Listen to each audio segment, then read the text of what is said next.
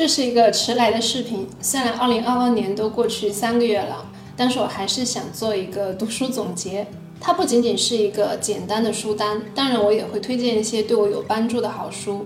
更重要的是，我想总结一下我去年一整年从我读过的书中学到了什么。我学到的第一个就是读书质量比数量更重要。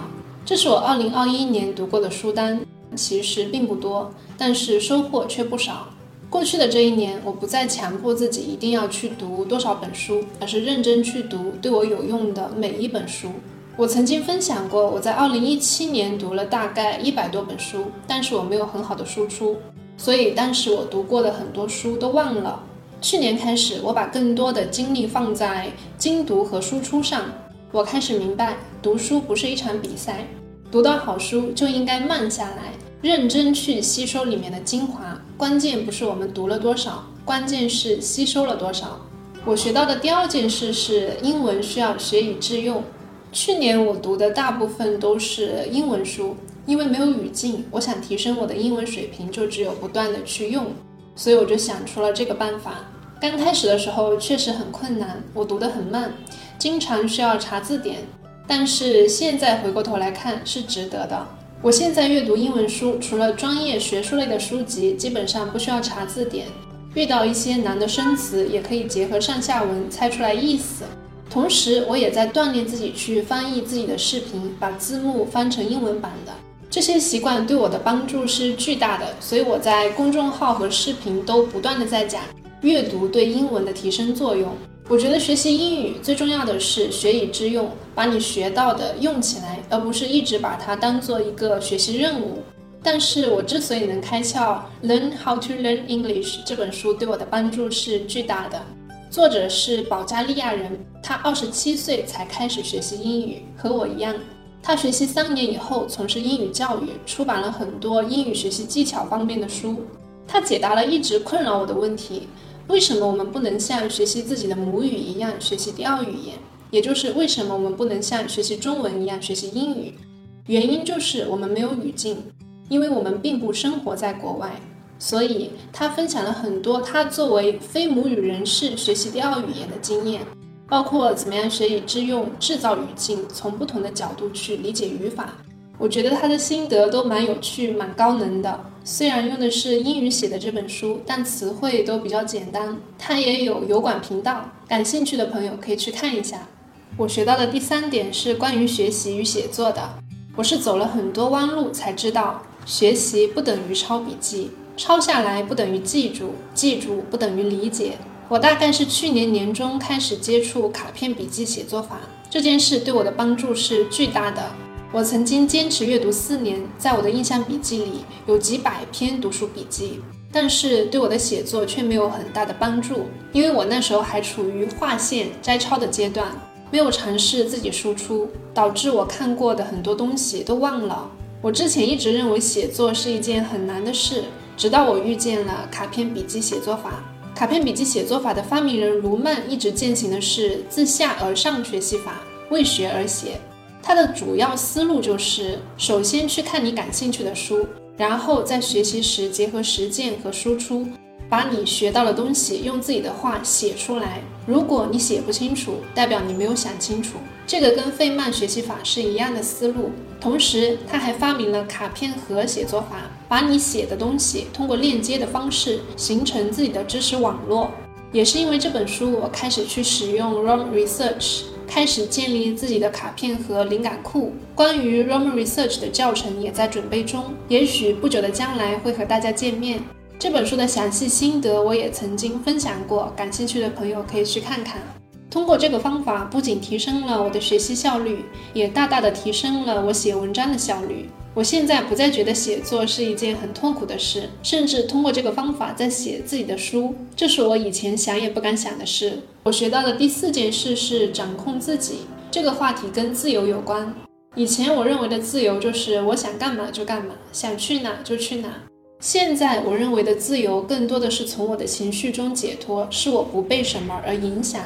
比如说，从我的消极情绪中解脱，从我的恐惧中解脱，从我的自我怀疑中解脱。当我越来越成熟，我发现困住我的通常是我的思想，不是世界。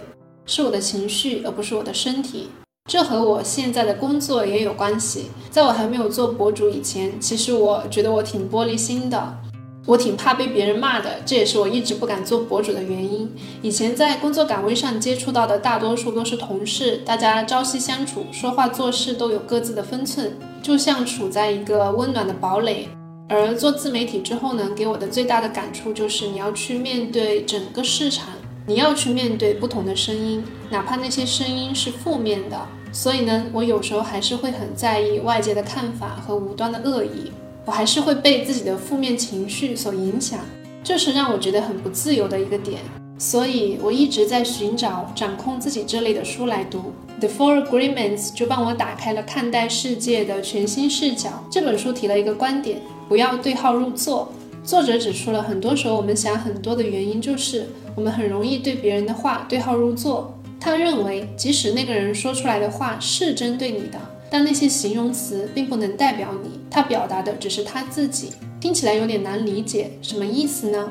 就是说，其实我们每个人有不同的成长环境，不同的看待问题的角度，所以呢，我们接触到同一件事情的感受是不一样的。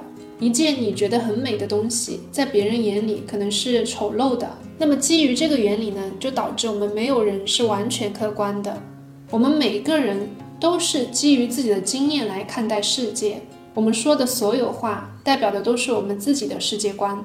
它里面有句话是这样说的：我们假设每个人都像我们一样看待生活。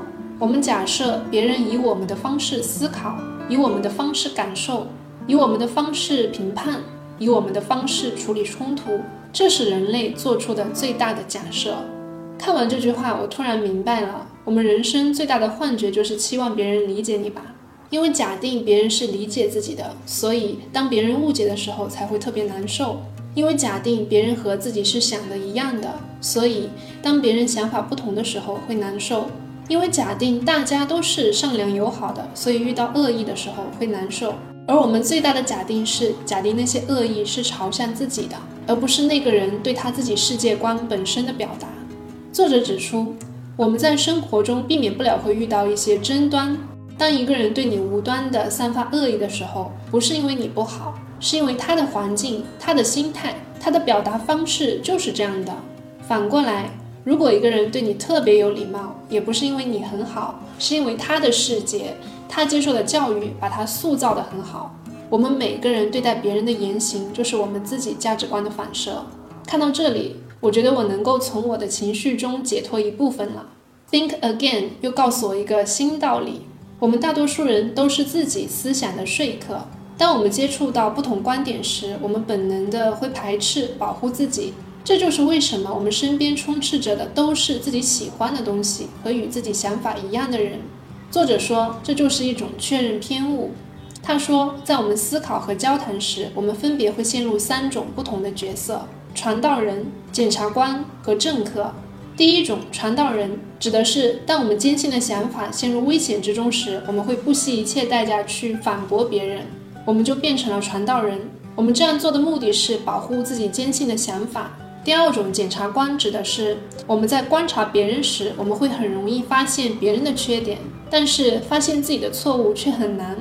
第三种政客指的是当我们想极力的说服别人同意我们的观点时，我们会过于专注地强调自己是正确的，忽略那些相反的证据，把目光聚焦在如何说服别人上。不幸的是，这三种状态会同时出现。比如说，先是被挑战了自己过去坚信的认知。所以，我们变成了传道人，保护自己的理想；然后变成了检察官，对那些对我们提出诚恳建议的人提出质疑，并对他们的缺点指指点点；然后变成了政客，极力去收集证明自己对的证据，忽略反面的信息，以使自己更有信心去坚持错误的选择。那么，作者指出，我们更应该像科学家一样思考。科学家思维意味着，当我们遇到问题时，要打开思路。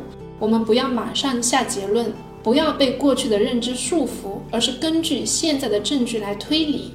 我们不仅要敢挑战别人的观点，更要敢挑战过去的自己。科学家思维和普通人思维最大的区别就在于，科学家一直在找有哪些证据证明我是错的，而普通人则只会去收集那些证明自己对的东西。拥有科学家思维的人，始终在心里想着怎么样去做到更开放、更客观地看待世界。看完这本书，我突然发现，自由好像没那么重要了。更重要的是，为了更新自己而学习。如果别人的反面观点并非是恶意的，那就值得重新思考。如果有人无端的讨厌我，那就让他讨厌我吧，跟我没什么关系。我感觉我心里变强大了。那么以上呢，就是我去年阅读一年的收获。我读的不是很多，但是我学到的对我来说却是颠覆性的。